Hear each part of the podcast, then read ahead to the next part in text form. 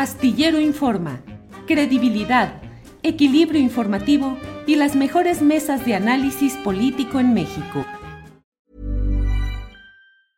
Ready to pop the question? The jewelers at BlueNile.com have got sparkle down to a science with beautiful lab-grown diamonds worthy of your most brilliant moments. Their lab grown diamonds are independently graded and guaranteed identical to natural diamonds, and they're ready to ship to your door. Go to Bluenile.com and use promo code LISTEN to get $50 off your purchase of $500 or more. That's code LISTEN at Bluenile.com for $50 off. Bluenile.com code LISTEN.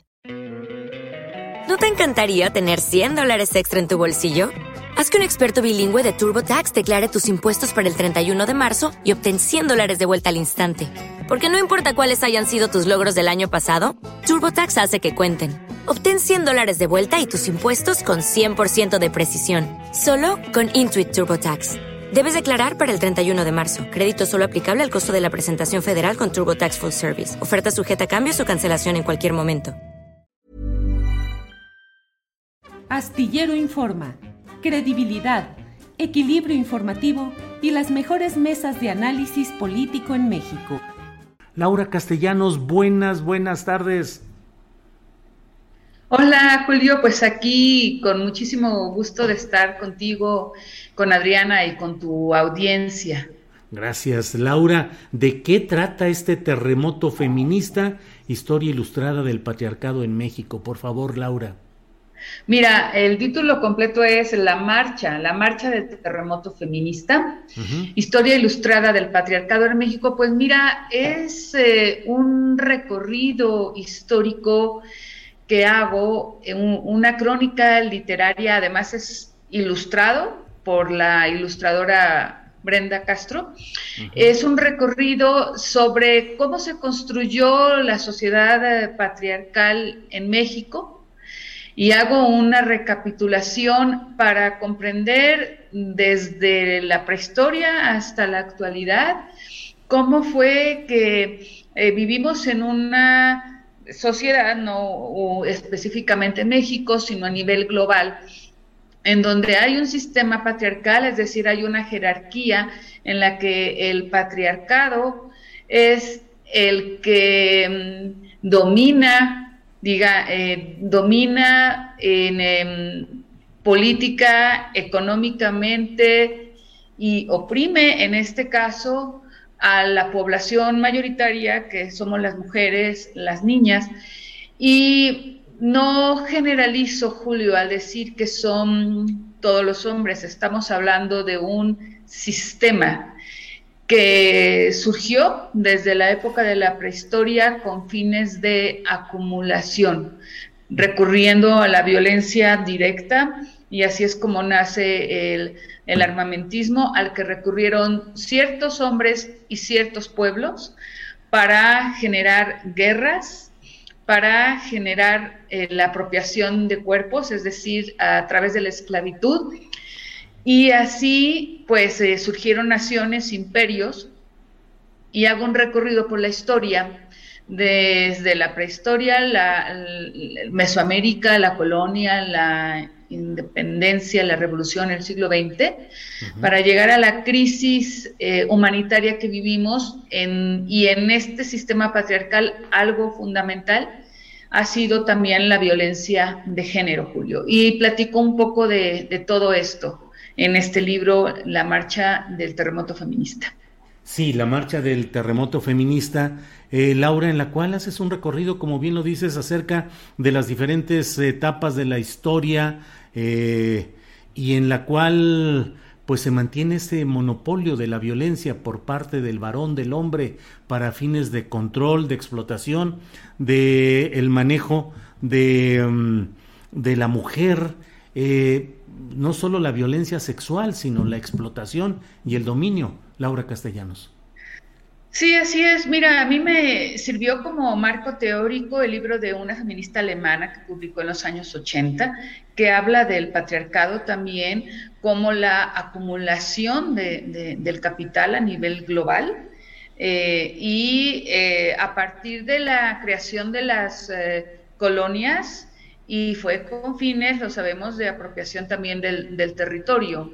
Vivimos en un país que fue colonizado y es, digamos, que la historia no oficial que yo invitaría a que conociéramos mujeres y hombres para no reproducir las prácticas patriarcales en las que también participan mujeres, Julio. Mm, y muy claro decirlo, como lo dice la feminista Laura Rita Segato, en el feminismo no debemos ver a los hombres como los enemigos naturales, sino al orden patriarcal que también está sostenido por algunas mujeres. Entonces, aquí mi desafío fue narrarle esta crónica, esta historia a jóvenes, a mujeres, a adolescentes particularmente, a través de un personaje de un adolescente de 13 años. Sophie que se llama Sophie y que está inspirada en, en, una niña de 13 años que a mí me sorprendió escucharla ya con una conciencia de lo que era la violencia de género y de una inconformidad y una rebeldía a esa edad y que vemos en muchas adolescentes y en muchas jóvenes que no se explican por qué estamos en una en un país en una situación dramática en la que más de hay más de 20 mil casos de mujeres desaparecidas en la última década y en la que vemos feminicidios y ya, digamos, hay una normalización de esa violencia. Entonces es, el libro pretende decir, no, la violencia de género no es normal, no es natural, pero tampoco la violencia patriarcal. Y tenemos posibilidad de transformarla y cambiarla porque no es tampoco eh, una condición biológica de una supuesta superioridad del hombre sobre la mujer, es una construcción cultural, Julio.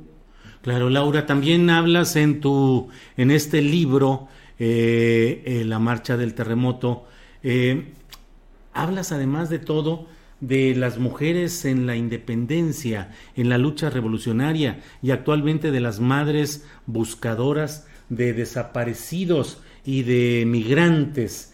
Em, me parece que es una crónica. ¿Cuál es la idea? La idea es una idea pedagógica de ir describiendo, de ir em, tratar de deshacer una especie de rechazo eh, que se sigue dando en ciertos segmentos de las sociedades de todo el mundo, y hablo pues de la mexicana, a entender lo que significa esa, ese predominio del patriarcado y la violencia que se traduce finalmente en feminicidios y en la opresión de la mujer. Pero tu idea es ir ilustrando, ir enseñando, ir eh, educando, Laura.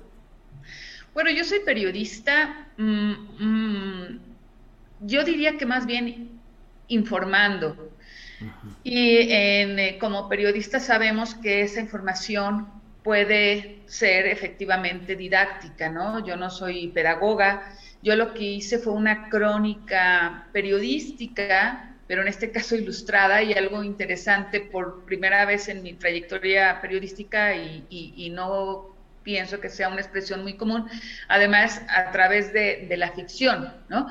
Eh, pero lo que yo pretendí, Julio, porque manejo datos duros, es un libro que me costó dos años de proceso y en el que llego también a la cuarta ola feminista y en el que pretendo también explicar eh, cómo esta espiral de violencia, explicarlo periodísticamente, documentarlo periodísticamente, em, nos lleva a vivir no solo en México, sino a nivel global, la, eh, la espiral de violencia más dramática en la época contemporánea de violencia de género y cómo eso ha sembrado a generaciones más jóvenes que se han expresado a través de la rabia, a través de la protesta, a través de inconformarse en sus entornos cotidianos, familiares, escolares y lo que como periodista yo pretendo compartir son eh, herramientas de comprensión de esta rabia y eh, compartir con estas generaciones cómo esa violencia no es natural, no debemos normalizarla, y no solo con estas generaciones, también con los hombres y con mujeres adultas, para conocer cómo es que se ha construido este sistema patriarcal que es el que ha generado las guerras, el armamentismo, la esclavitud a lo largo de toda la historia, pero que en este momento esas expresiones siguen teniendo vigencia y que han llevado, Julio, a, este, em, a esta humanidad a vivir los procesos de destrucción planetaria y de despojo como nunca los habíamos visto. Entonces, por eso, Julio, es un libro que está ilustrado y que em, de una manera, digamos, mi desafío fue explicarlo para generaciones más jóvenes, pero que eh, al que recurrí, digamos, y que actualizo con la información de lo que estamos viviendo ahora y que tiene sobre todo, pues, eh, una propuesta incluyente y una propuesta también esperanzadora, Julio, de que podemos transformar esta realidad a partir de informarnos y de concientizarnos para no reproducir esas prácticas patriarcales de opresión y de violencia. Laura, además eh, me llamó y destaco la parte de tu texto eh, en el cual pues hablas acerca de cómo una de las principales opresiones contra la mujer fue la sexual, la de su ejercicio sexual, y cómo durante largos años las mujeres fueron ah, eh, acusadas de brujería, quemadas en hogueras en épocas anteriores, y ahora reprimidas o tratando de ser reprimidas en su natural y legítima expresión sexual. Sí, eso tiene que ver también con el derecho de las mujeres a decidir sobre sus cuerpos y lo que vamos a encontrar en el libro, Julio, es cómo las mujeres se han organizado o de manera individual han buscado confrontar estas eh, opresiones y que han impedido que decida sobre sus propios cuerpos, no solamente para que vivan eh, con libertad su sexualidad, sino también para que decidan sobre su salud reproductiva y sexual. A mí me da mucho gusto saber que hoy el estado de Hidalgo es un estado que acaba de despenalizar el aborto y eso me parece un logro del movimiento feminista, de las mujeres que están luchando. Y yo hago una recapitulación, si bien el eje principal no es la historia del movimiento feminista, sí recapitulo, Julio, porque es muy poco conocido que el primer eh, movimiento feminista que hubo en este país ocurrió en 1916, hace más de un siglo, en el estado y una de sus demandas. ¿En el estado de qué, perdón? Que se cortó tantito. De Yucatán. En Yucatán. Y en 1916 hubo un congreso, Julio, que reunió a 600 mujeres feministas en Yucatán. Y una de sus demandas fue eh, el derecho a más participación política y de ahí derivó a las primeras representantes político-electorales en el país que en los años 20 fueron votadas. Eso es muy poco conocido. Y adivina, Julio, cómo fue sofocado ese primer movimiento que incluso impulsó eh, métodos muy, em, digamos, experimentales para poder tener un control de la natalidad. ¿Puedes imaginar cómo se sofocó ese primer movimiento feminista de 1916, Julio? ¿Con violencia física, Laura? No.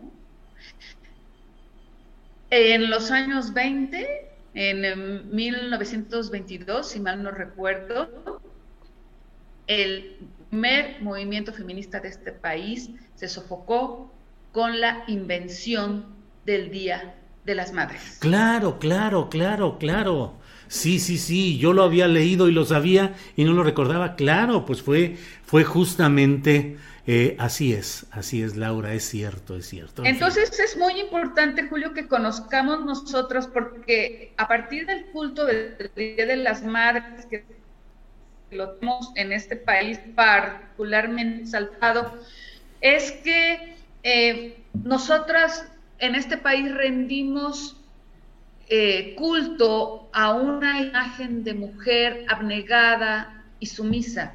Eso no quiere decir que yo esté en contra de la maternidad, claro que no. Estoy a favor de la maternidad voluntaria y gozosa y decidida por las mujeres.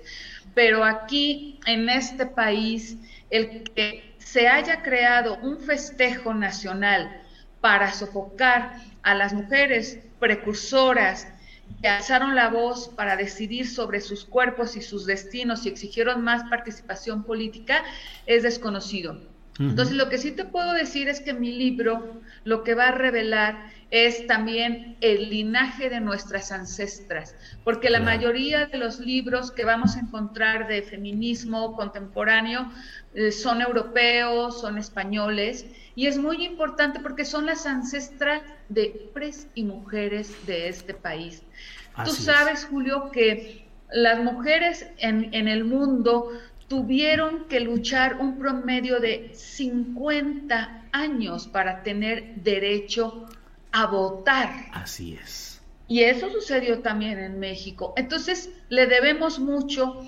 Es importante conocer nuestro linaje como mujeres, de nuestras ancestras, y eso nos dará comprensión también, Julio, de esta nueva oleada feminista, de la cuarta ola feminista, en donde hay jóvenes que por esta acumulación histórica de agravios, de opresiones y de violencias, dijeron, ya basta, y salen con rabia a exigir que se respeten los derechos de las mujeres y a exigir también que vivamos en una sociedad con igualdad, Julio, y sin violencia.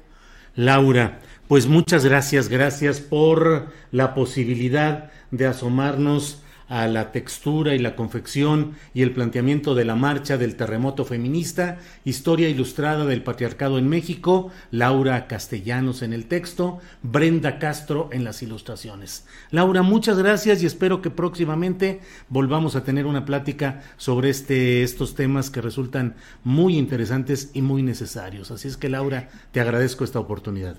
Gracias a ti, Julio, por abrirme tu espacio, como siempre. Un abrazo a ti y un saludo a, todo, a toda tu audiencia. Gracias, Laura. Para que te enteres del próximo noticiero, suscríbete y dale follow en Apple, Spotify, Amazon Music, Google o donde sea que escuches podcast. Te invitamos a visitar nuestra página julioastillero.com. Subtle results, still you, but with fewer lines. Botox Cosmetic, out of botulinum toxin A, is a prescription medicine used to temporarily make moderate to severe frown lines, crow's feet, and forehead lines look better in adults. Effects of Botox Cosmetic may spread hours to weeks after injection, causing serious symptoms. Alert your doctor right away as difficulty swallowing, speaking, breathing, eye problems, or muscle weakness may be a sign of a life threatening condition. Patients with these conditions before injection are at highest risk. Don't receive Botox Cosmetic if you have a skin infection. Side effects may include allergic reactions, injection site pain, headache, eyebrow and eyelid drooping, and eyelid swelling. Allergic reactions can include rash, welts, asthma symptoms, and dizziness. Tell your doctor about medical history, muscle or nerve conditions including ALS or Lou Gehrig's disease, myasthenia gravis, or Lambert-Eaton syndrome and medications, including botulinum toxins, as these may increase the risk of serious side effects. For full safety information, visit BotoxCosmetic.com or call 877-351-0300. See for yourself at BotoxCosmetic.com. ¿No te encantaría tener 100 dólares extra en tu bolsillo? Haz que un experto bilingüe de TurboTax declare tus impuestos para el 31 de marzo y obtén 100 dólares de vuelta al instante. Porque no importa cuáles hayan sido tus logros del año pasado, TurboTax hace que cuenten. Obtén 100 dólares de vuelta y tus impuestos con 100% de precisión, solo con Intuit TurboTax. Debes declarar para el 31 de marzo. Crédito solo aplicable al costo de la presentación federal con TurboTax Full Service. Oferta sujeta a cambios o cancelación en cualquier momento. Para que te enteres del próximo noticiero, suscríbete y dale follow en Apple, Spotify, Amazon Music, Google o donde sea que escuches podcast. Te invitamos a visitar nuestra página julioastillero.com.